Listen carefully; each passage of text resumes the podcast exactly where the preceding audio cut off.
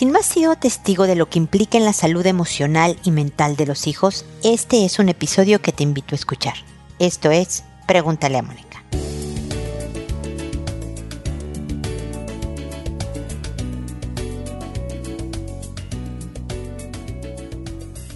Bienvenidos amigos una vez más a Pregúntale a Mónica. Soy Mónica Bulnes de Lara. Feliz de encontrarme con ustedes en este episodio, en este espacio que está cumpliendo, que ya tiene para cuando ustedes oigan esto, 18 años de vida.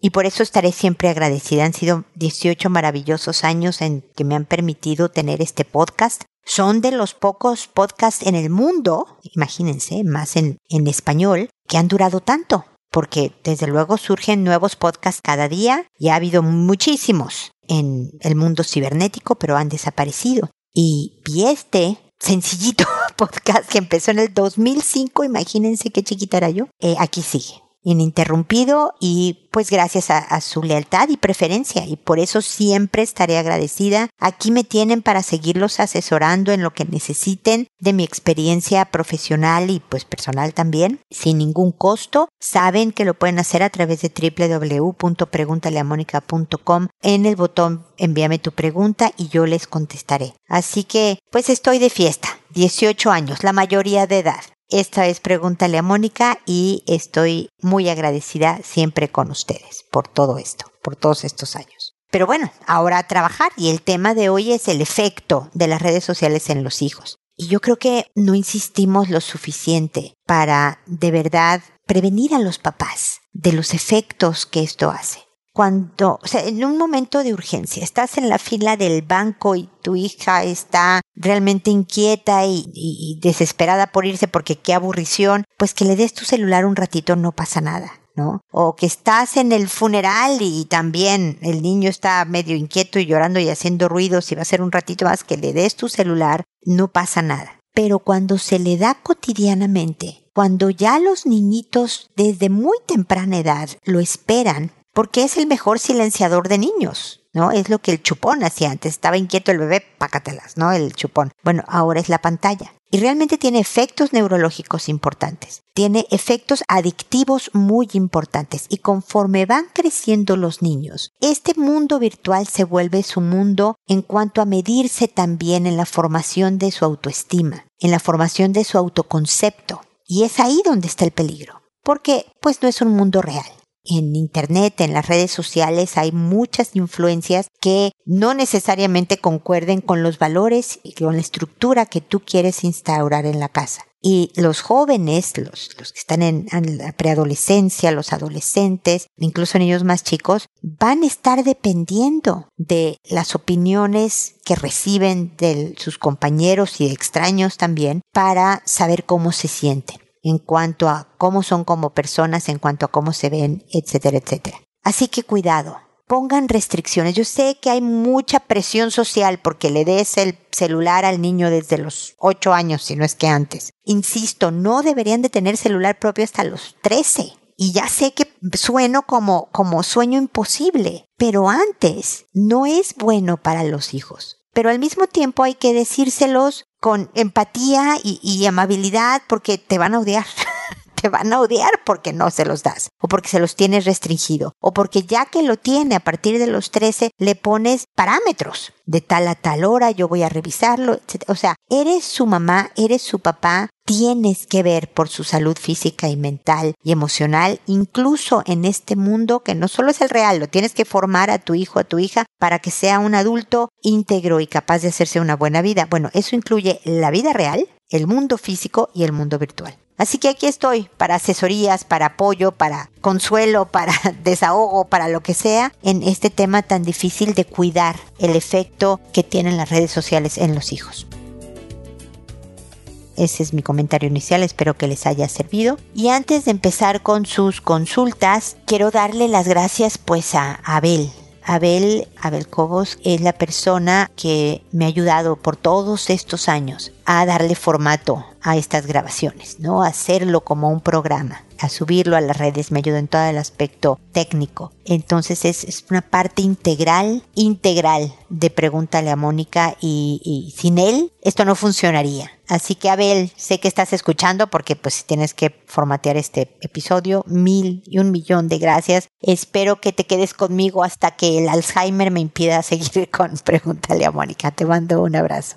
Y ahora sí, me voy a sus consultas, que como saben lo hago por orden de llegada. Que una vez que, ah bueno, espérame, que a todo el mundo le cambio el nombre para conservar su anonimato. Los nombres que oyen que uso en el programa no son los de estas personas. Quito cualquier indicio de quiénes son, de qué países, cuántos años tienen. Bueno, a veces los años sí los menciono porque es importante, pero el país, el puesto que de trabajo que tengas, etcétera, lo quito como también es su nombre. Y una vez que se publicó el episodio, le escribo a las personas que me mandaron mensajes en este lapso de tiempo en el que aparecen en el programa, que me consultaron, y les digo el número del episodio, el título del episodio, el nombre que les inventé y agrego un enlace directo al episodio para que puedan escuchar los comentarios lo antes posible. Lo hago por audio y no por escrito, no les respondo a sus correos por escrito porque además de que creo que el tono y la forma de hablar me ayuda a transmitir mejor el mensaje, me escuchan más gentes de las que me escriben y espero que lo que se dice aquí pueda ayudar en los casos particulares que cada quien en su vida de quien me escucha esté pasando. Siempre contesto, me puedo llegar a tardar, si me tardo más de dos semanas, escríbanme y díganme qué está pasando con mi mensaje que no ha salido al aire, porque a lo mejor se fue a un espacio escondido de la cibernética y hay que buscarlo y, demás para publicarlo cuanto antes. Así que avísenme si alguien después de dos semanas no ha oído de mí. Y pues eso, esa es la estructura de Pregúntale a Mónica y hoy empiezo con Yanira, que me dice, hola, tengo una pregunta rápida. ¿Por qué si enojarse, gritar y golpear requiere mucha energía y desgaste de nuestro cuerpo en la mayoría de los casos? ¿Por qué es lo primero que hacemos en vez de tener calma, paciencia y pensar? Gracias. Pues mira, Yanira, será una pregunta corta, pero es muy profunda, es verdad. Uno pensaría que es incongruente, ¿no? Si, si me va a desgastar más. Pero lo que pasa es que nos enojamos, gritamos y golpeamos, como dices tú en tu texto, cuando estamos muy enojados, muy enrabiados, cuando tenemos una cantidad importante de energía acumulada. Y nuestro instinto, estamos construidos para sacarla rápido, ¿no? Es como una olla de presión que lo que quiere, por eso tiene el botoncito ese que silba, ¿no? Cuando ya está hirviendo el agua, ¿no? el vapor está saliendo de a poquitos. Y hay veces que si abrimos de golpe la, la olla, explota, ¿no? Y también si ocurre algo que gatille, que inicie un episodio fuerte, es porque toda esa presión, esa energía que quería salir, ¡pua! sale de repente. ¿Por qué elegimos eso en vez de mantener la calma? Porque necesitamos sacar toda esta fuerza interna que tenemos porque desahogarnos nos descarga, nos aligera el peso que sentíamos porque ¿cómo es posible que me hicieras esto? ¿No? Porque creemos también que así transmitimos mejor el punto, aunque sabemos ahora que pues no. Cuando te acercas a alguien enojado, gritando, y espero que no golpeando, la otra persona lo único que va a hacer es defenderse. ¿Te fijas cómo cuando tú te acercas con la mano levantada para golpear a alguien, la otra persona levanta los brazos para cubrir su cara, para protegerse? Bueno, también pasa emocionalmente. Si tú le gritas a alguien, la otra persona, se bloquea. Va a levantar una barrera para que no la lastimes. Entonces todo lo que tú le quieres decir no lo oye, porque está pensando en cómo salgo de esta, cómo sobrevivo a toda esta energía negativa que me está llegando. Entonces definitivamente lo mejor es mantener la calma, tener paciencia y pensar. Pero nos cuesta, Yanira, porque somos humanos, no somos de hule, pero hay que trabajarlo. Sobre todo porque queremos hacer lo que funciona, como siempre les digo. Haz lo que funciona. Si gritar hiciera funcionar al otro de una buena manera, te, les diría a todos, hombre, griten, peguen, enójense. Pero se ha visto en muchas ocasiones, en mi vida personal y profesional, incontables veces, que no funciona, que no te va a traer los resultados que tú quieres. Pero es por eso, mi querida Yanira, así que espero haya yo contestado tu pregunta. Luego sigue Zafiro, que me dice, hola Mónica, espero me puedas aconsejar. Fíjate que mi suegro falleció apenas hace cinco meses y mi esposo todo el tiempo está de mal humor y se queja todos los días de su trabajo. Ha estado distante conmigo un poco. Me comenta que se siente presionado por el trabajo y trato de ser comprensible. Sin embargo, siento feo que su trabajo lo consuma, porque ya no tiene tiempo durante el día para que hablemos. Cabe mencionar que los dos trabajamos, pero no puedo evitar pedirle atención. Y él me dice que no tiene tiempo y siento feo. Por otro lado, hace cosas que me molestan, como ver a otras chicas cuando va conmigo, y eso ya lo hemos hablado y cuando hablamos no lo admite, pero lo deja de hacer por un momento y vuelve a lo mismo. Te comento que hace casi tres años perdimos a un bebé y antes de que falleciera mi suegro estábamos planeando intentar nuevamente embarazarnos. Le comenté apenas cuándo volveremos a intentarlo, pero con la situación que está pasando por la pérdida de su papá no lo noto tan entusiasmado. Y él jamás me toca el tema. Soy yo quien habla sobre volverlo a intentar. Sin embargo, menciona que sí le gustaría intentarlo. Me siento frustrada, triste y a veces con sus acciones me hace sentir desanimada, sobre todo volver a embarazarme. Antes de casarme con él salí de una relación donde hubo infidelidad y a veces me da miedo volver a pasar por lo mismo. Yo sí tengo el deseo de volver a intentar. Espero que me puedas ayudar o aconsejar, me dice Zafiro. Bueno, Zafiro, gracias por tu consulta. No sabes cómo lamento pues el fallecimiento de tu suegro y desde luego la pérdida de tu bebé. Eso es, es capaz de, de tenerlos a ustedes emocionalmente sensibles. Tu marido está en duelo. El duelo, el luto por la pérdida de alguien, sobre todo de un papá, puede durar entre seis meses y hasta tres años, Zafiro. No te quiero asustar, no quiere decir que en tres años así va a estar tu marido. Va gradualmente pasando por etapas, procesando este dolor hasta que pues puedas recuperarlo. A lo mejor no va a ser siempre el mismo hombre cuando perdemos a un papá o a una mamá. Hay cosas que cambian. Hay quienes se enfrentan, por ejemplo, a, al análisis de la vida.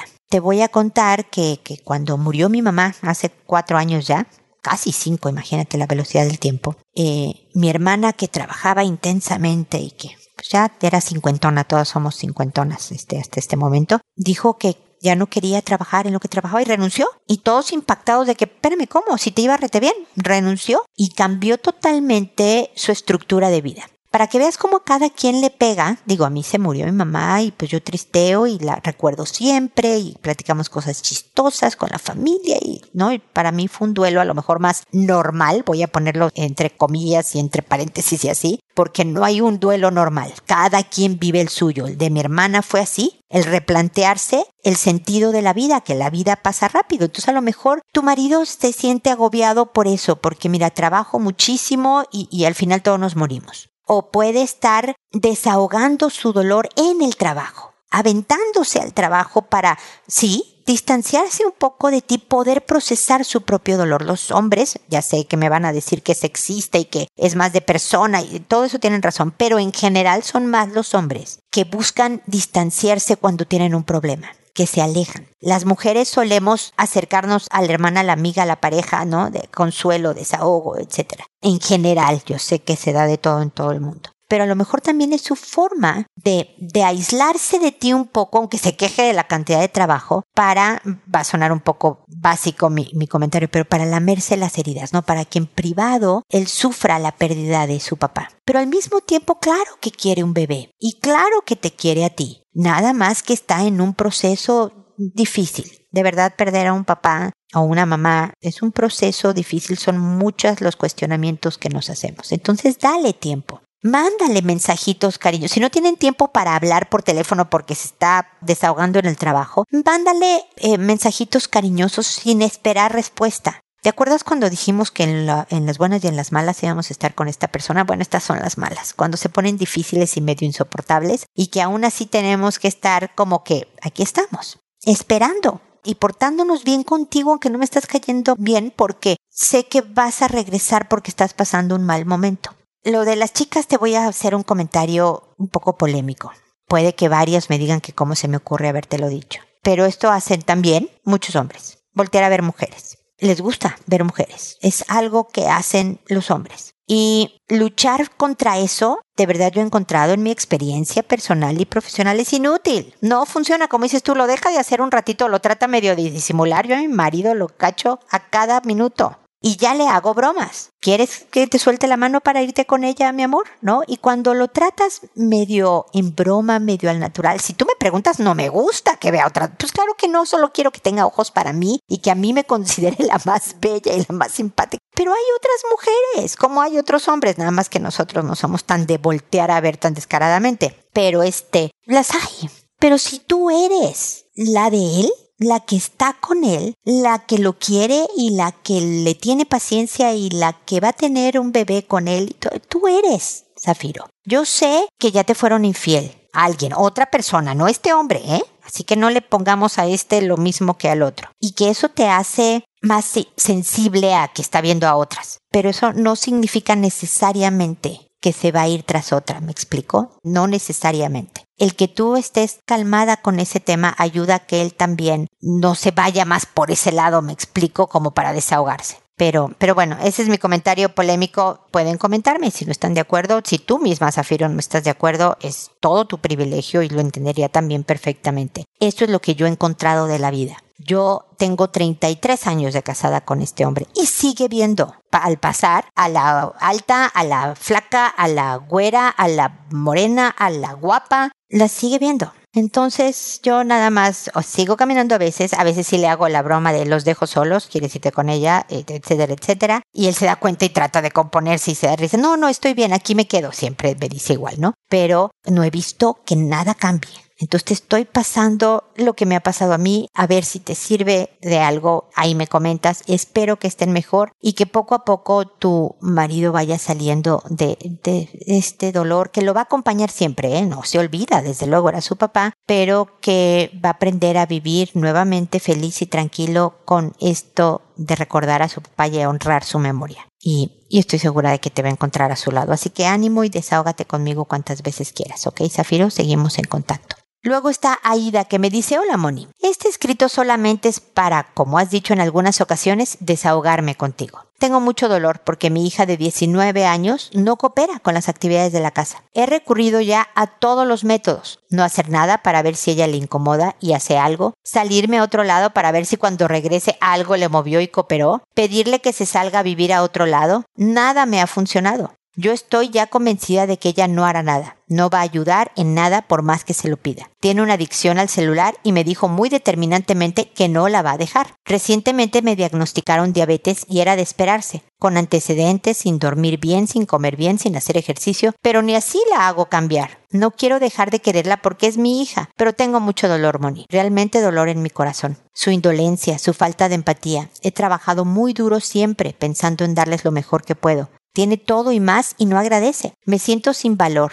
Nada le importó, me contesta mal, me culpa de que ella no haga nada, me pone caras, me dice que lo hará y no hace nada. Yo quedo confiada y después me meto en algún problema porque no lo hizo. Solamente te consulto, Moni. ¿Cómo se vive con el dolor de saber que no tuviste la vida que esperabas? ¿Cómo se vive sabiendo que le preocupas a nadie? No tengo amigas ni el apoyo de mis hermanos, ni siquiera de una pareja. Le duelo más a mi jefe que me considera una persona trabajadora y respetable que a mi propia hija. Muchas gracias, Moni. Bendiciones por tu noble trabajo. Eres muy linda, Ida, por lo que dices de mi trabajo. No sabes cuánto siento tu dolor. De verdad me pesa tu dolor porque pues todos hemos vivido alguna etapa, tú le estás viviendo permanentemente, de desilusión con un hijo, con la pareja o con quien sea, ¿no? La gente suele desilusionarnos. Es muy difícil aprender a vivir. Lo que decía del duelo a Zafiro, ¿era Zafiro? así a Zafiro hace un minuto, de que no se olvida, pero aprendes a convivir con este dolor, es lo que puedes hacer. Pero lo que más alarma, desde luego me alarma que una mujer de, un, de 19 años haga estas cosas. Es indignante. Habla muy mal de ella, ¿no? Pero tú me dices, claro que me diagnosticaron diabetes porque mira, me descuido por completo. Pues está muy mal que me digas no tengo amigas, el apoyo de nadie, está muy mal. Ocúpate de que tú tengas una buena vida, Aida. Tú haz las cosas en tu casa que tú consideres que para ti, para ti, no para ella. Porque me imagino que dejaste de hacer cosas un ratito para ver si ella cooperaba y pues, no cooperó y volviste a hacerlas tú. Pues no, tú mantente persistente. ¿Me explico? O sea, continuamente hazlo siempre. Cosas para cuidarte. Empiézate a mover más, haz ejercicio, empieza a comer bien. Busca amigas. Yo he contado cuántas veces que me he acercado a gente, hace muchos años que no lo hago, ¿no? Pero una señora que me cayó bien y le dije, oye, quiero, así, literal, quiero ser tu amiga. Vamos a tomar un café, ¿no? De buscar a alguien que antes tenías contacto, etcétera. Construyete tu vida feliz, Aida. Vas a convivir con este dolor de esta hija que Dios quiera. Un día haga clic de madurez en su cerebro y empiece a regresar todo lo que se le ha dado. Pero mientras tanto no tiene caso que tú te hundas en la depresión y en el descuido, mi querida Ida. Yo sé que te estás desahogando, espero que esto te haya aliviado también el decir las cosas que sientes por tu hija que la quieres, pero estás absolutamente resentida y dolida por lo que te está haciendo con todo fundamento. Pero por favor, que este mensaje que me enviaste sea de mí, de mi regreso, de mi mensaje, el, el no, no, no se vale que tú tires la toalla de ti, esa parte es lo que más me alteró de todo este, de todo este mensaje. A tu hija, me imagino que si tiene celulares, porque tú se lo pagas, ¿no? La que es adicta. Pues yo no le estaría financiando la adicción a una hija. Si tiene que trabajar para pagar su propio celular, pues ya será su rollo. Pero me explico, hay, hay privilegios de los que está gozando sin responder por otro lado y que hay formas de hacer. Pero si no te quieres meter en esa bronca, cuídate come mejor, muévete más, procura mejorar tu buen dormir, haz, cambia un poco la rutina, busca amigas, escríbeme, por favor, contándome que algo estás haciendo al respecto, ¿sí? Te acompaño todo este proceso, pero por favor escríbeme diciendo que lo estás haciendo. Espero tu respuesta, mi querida Ida. Y también espero que nos volvamos a encontrar en un episodio más de Pregúntale a Mónica que cumple 18 años. Y recuerda, siempre decide ser amable. Hasta pronto.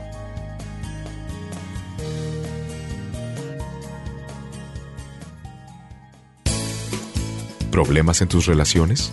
No te preocupes, manda tu caso, juntos encontraremos la solución. www.preguntaleamónica.com Recuerda que tu familia es lo más importante.